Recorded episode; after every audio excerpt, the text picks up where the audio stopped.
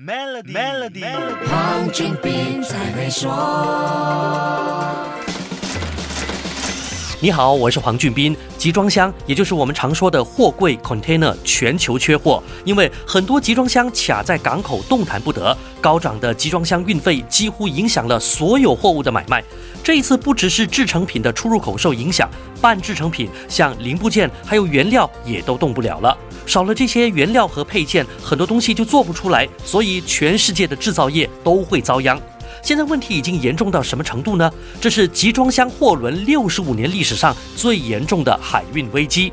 目前已经有三百五十三艘集装箱货轮或者货柜船堵在港口排队等着下货。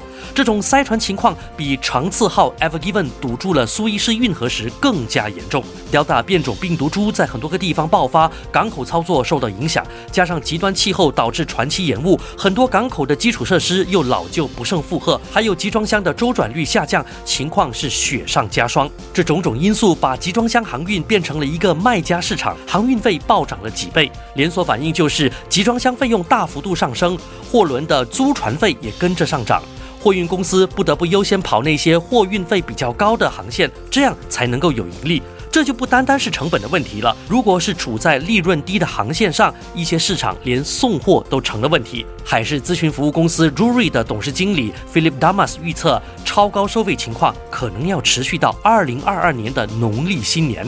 这个意味着什么？大家心知肚明了。